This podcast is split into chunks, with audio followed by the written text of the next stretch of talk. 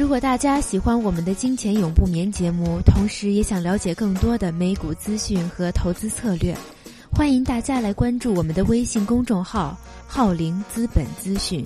浩浩荡荡的浩，甘霖的霖，谢谢。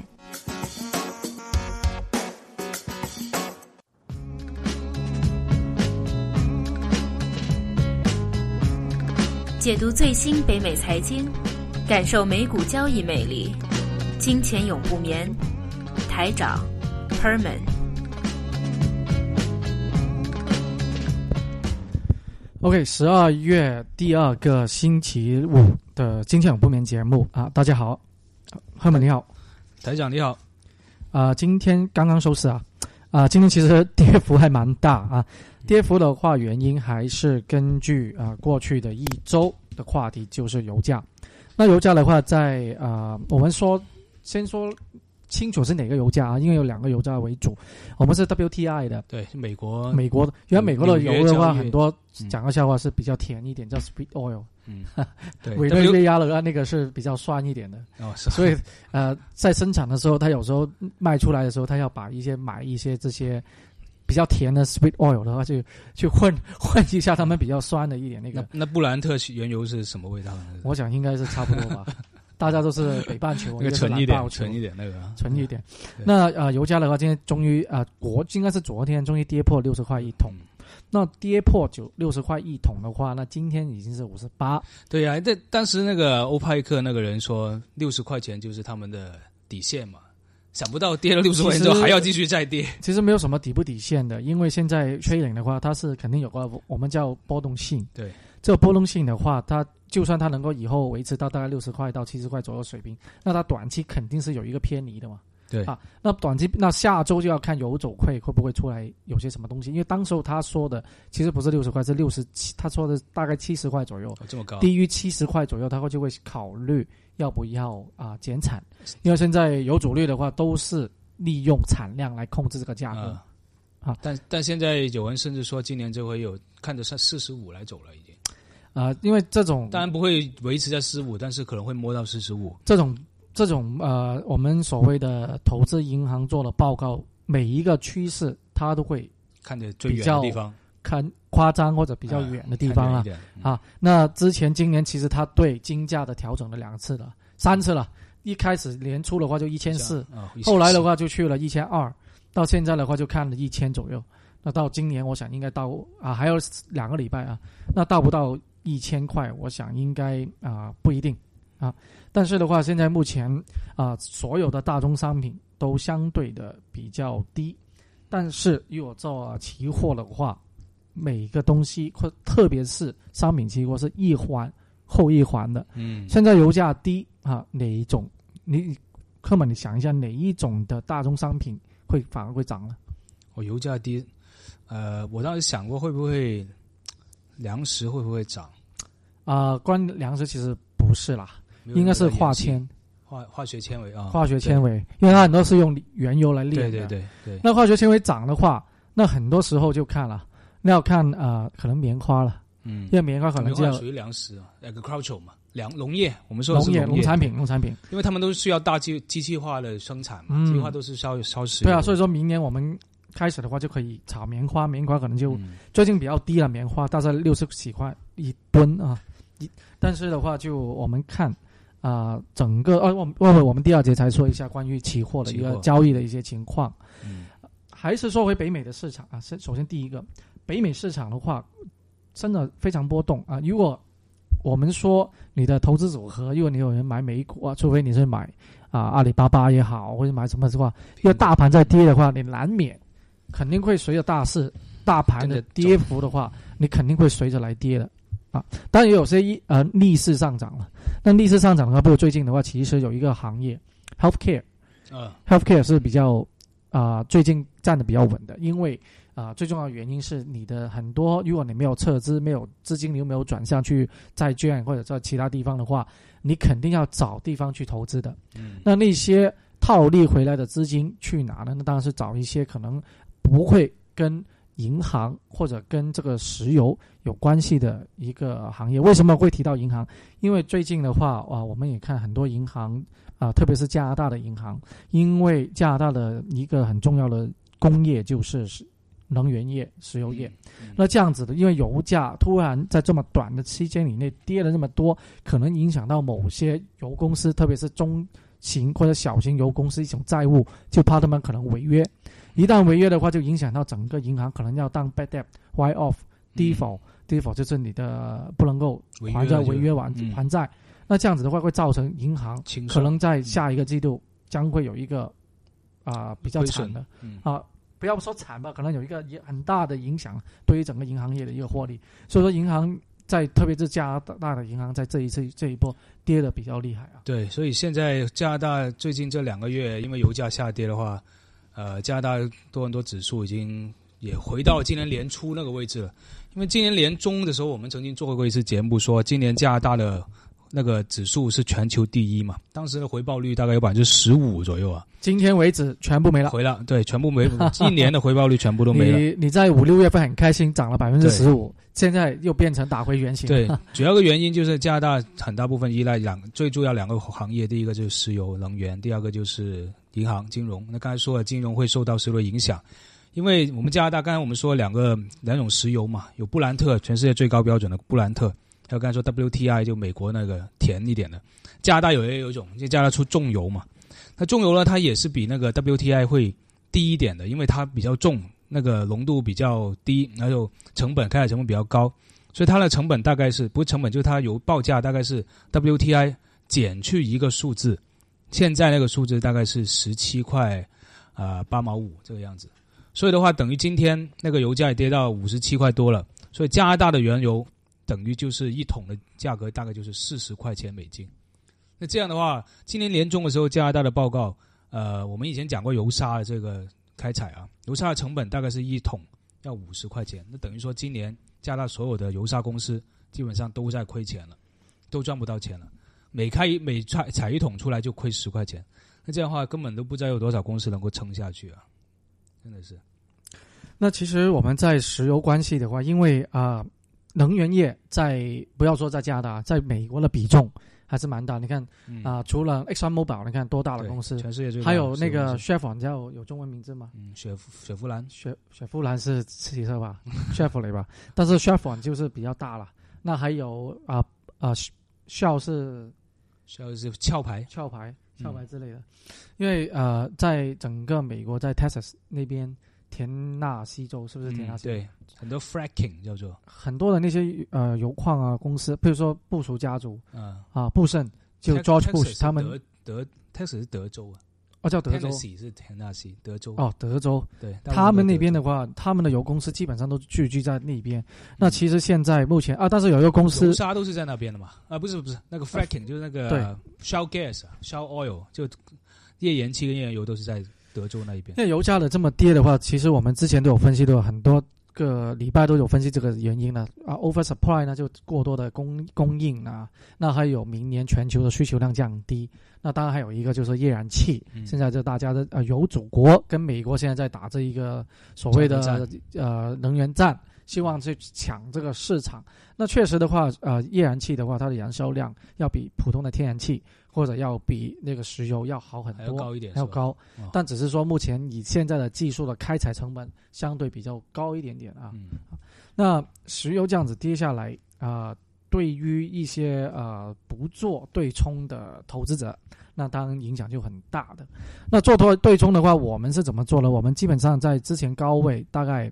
啊，如果从 S M P 指数的话，可能就在二零四零左右。那如果是刀重的话，大概就一万七千八百点，就已经我们买一个 put。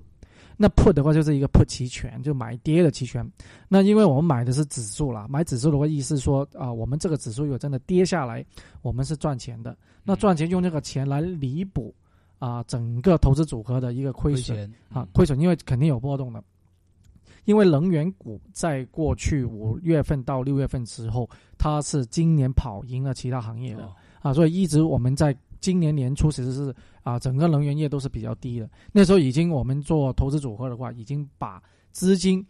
量要移向这些能源股，因为当时候它是二零一三年相对比较落后的行业，而且他们的派息相对都比较高。那我们把资金流流向它的话，从五六月份的时候，真的啊有一个不错的一个增幅啊。那当然，事实的话就是在九月份啊开始油价这个像在一百零六左右开始啊哗哗哗的下来，到今天的五十八啊，足足差不多一倍这样的一个价格。那当然这样子啊。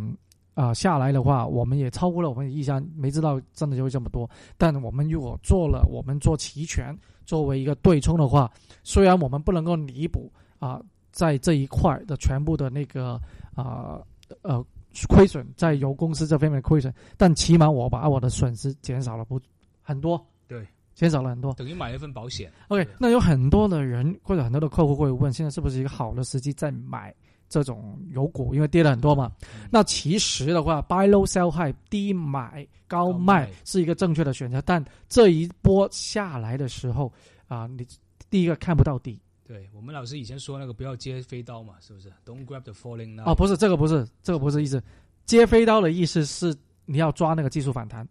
比如说，现在油价从啊上一波的大概六十三、六十四开始跌到现在五十八，连续几天跌了几几呃几天跌了十几个 percent。那这样子的话，如果通常技术上会有个技术反弹的，那我们说接飞刀的这个是技术反弹了啊，你要抓那个技术反弹，但那个是很快的啊，你要真的呃要专业人士，而且你要盯着这个这一个的时机很好，而且不能够贪。最重要不能够贪。一点点就走，好反弹一点点你就走哈，因为很多会技术性反弹肯定会有的，因为大家做技术性反弹的人都是 short term，对，非常短的一个。现在这个油价感觉就没有技术反弹，一直往下坠下去了。啊，之前在六十块的时候弹了一两块吧，啊，那那一波一两天吧，好像弹。嗯，我们做期货的话就很大了，啊，做期货的话就已经赚了，可以做到那那个部分。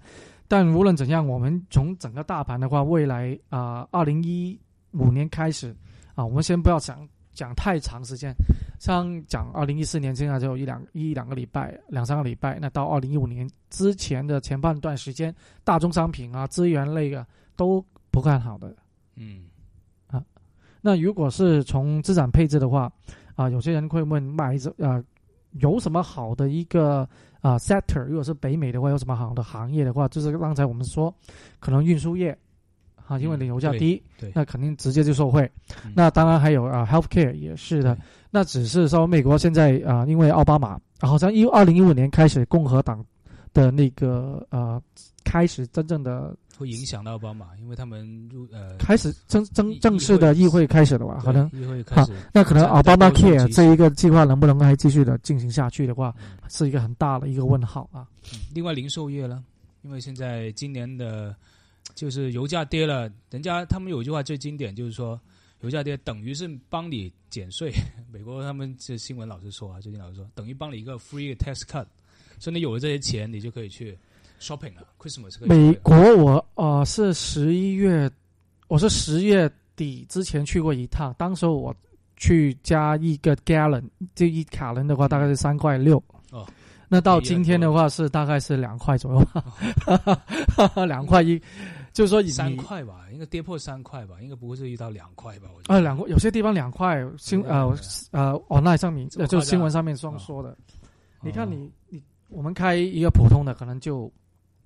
啊，四点五个 gallon 吧。啊，四点五个 gallon 的话，就啊，一个 gallon 大概是四升到五升嘛。啊，对对对，四升到五升，那我们大概就啊，入满它大概就十一个 gallon 左右。那十一个 gallon 的话，你就大概二十，我算你二十五块美金了。二十五块美金，你就一整台车的普通的家庭用车啊，你就已经装满。对。那如果是这样子的话，乘以人民币，现在人民币兑六点二。那六点二乘以大概二十五块的话，大概就一百五十块。我想应该比国内要便宜很多。国内也是不停在修正这个油价，在下跌，连续七次调整下跌了嘛。啊，如果油公司其实，在做期权，因为有时候我们不知道现在这个油价是不是好。如果我们想做啊油公司，我们自己在看中石化或者中石油这种中资股的。因为虽然都是石油类啦，因为石油最近是跌得多，跌得多的话，我不知道它是不是跌的最低。那我因为不不确定要不要买那个股票的时候，我们就做期权哦。那做期权的话，我们就 sell 一个 put。那比如说现在中石化啊，在美股的话是大概是啊啊，今天是七十八块多，那我就做六十五咯。嗯啊，虽然我我的期权金很少了，每一股每一股可能就一块多，但起码你都有一个收入进来了。对啊，但我们不会现在做了，因为目前的趋势还是向下跌的。但只是说，如果你中资股的话，因为上一周我们节目在说 A 股将会迎来牛市，迎来牛市之前，我们在选择这种股票的话，可能反弹性会相对来说比啊啊其他的北美的一些的油公司的话更值得去考虑。嗯。嗯，OK，对，但是现在说回大事，我今天有看了一个报道，说呃两个报道吧，一个是关于有一本很有一个很出名的学者啊，他写了一本书叫做《漫步华尔街》啊，就非常出名的一本一本讲关于被动投资和以华尔街就股市随机性的一本书，我忘了这个作者叫什么名字啊，挺出名，就这本书很出名，然后他就说现在的股市你很难跟很难猜得到究竟是怎么样，所以明年的话。嗯，他说：“其实股市从来都是随机的，你明年究竟是好还是坏，你什么都不知道。那只要你只要保证你买的东买的东西成本低，基本上你就不会输。那所以他建议大家今年继续抓住一些，就买一些嗯。指数基金啊什么之类的。因为我是每一年年底都会去买加拿大那个指数基金的，然后就其实也不是很多钱，就每一年的那个分红就去买公司的那个。”奖金就去自动买进去指数基金，所以今年其实跌，这十二月份跌回去去年十二月份那个位置，就对于我来说还是挺 OK 的，因为起码不亏。对啊，起码不亏，一方面不亏，而且呃，如果高的时候买的话，那基本上没什么机机会再上升上去嘛。那现在跌回去再买进来又多了一点点，又赚一点赚一点那个分红，是不是？所以我还是觉得。十二月跌回来挺好的，哦，可以继续买没关系。而且石油是一个很周期性，等一下我们讲，如果讲期货，讲到大宗商品了，相信也是周期性很明显的。那它现在这么低，很多公司停产，很多公司兼并，那到时候过了一年之后，有可能就会突然间又产量又下降了，然后供求量又上来，那突然间又供不应求了，那它油价到时候又会涨回来，那这些公司又会赚钱，然后股他们股价又会上涨，所以其实。如果每一次跟石油、大宗商品有关系的股票，如果市场是受大宗商品，而不是受受到类似金融海啸、金融风暴这种这种灾灾难，而是正常的周期性的这种情况的话，我觉得股票是不怕买的。就是大势啊、指数啊，我觉得是不怕买。就如果你是长远投资的话，不是说炒啊，不是说短期抓反弹啊这些。所以说长远投资，你要为你退休啊，或者为你将来十年之后的一些。一些钱啊，你现在钱不用急的，我觉得是不怕买的，这是我个人意见嘛。对，如果买的话，成本尽量保持低一点，这就是买指数基金，我觉得不怕的。因为目前啊，很多人喜欢在北美做投资的话，就是因为它的灵活性。对，你看，你虽然是以美元作为计价，但你可以买啊欧洲，可以买南美洲，可以买啊印度。为什么会提印度啊？我们看了一些基金啊，就表现最好的一些基金是啊，我们叫做啊地区性的基金吧。有些地区是专门是投资某一个基金，第一名是印度啊，今 今年涨了百分之五十，因为去年跌得很厉害嘛，印度啊，去年过去，尤其去年好像今年年初，他在大选之前跌了起码有六成呢，但也是类似股灾式的下跌下跌，然后当时的印度卢布都贬值的特别厉害，这应该是去年今年年初的事情。去年还是今年年初的事情，那现在他换出一个新的总理，这总理感觉是像印度版的邓小平这个样子啊，就改革，对对对，改革型的一个人，而且做很多措施都是一一改过去的风格，就给人家耳目一新的感觉。去年他跌的时候，他请了世界银行一个首席的一个经济经济学家，是个印度人，回去做他们的央行行长。那个人就回去之后，就把那所有东西稳定下来。那今年政治又改革，然后经济又改革，然后去年那个。经济学家、银行长还做得很好，所以大家都看着觉得，哎，未来可能会有发展，所以不奇怪。啊因为我在国内有的朋友啊啊，手头上有资金啊，可能他们啊目前都不会太多了，大概十几、二十来万美金这种，他们在国内都想啊做美股，但做美股的同时，因为都告诉他明年的话，应该是 A 股会跑赢美股的，但呃，要什么办法呢？啊，他也想参与美股啊，参与美股的同时又想啊得到 A 股这个增幅，我就叫他去买那些啊 A 股基金。A 股基金，你看他作为海外投资者，他不用打税，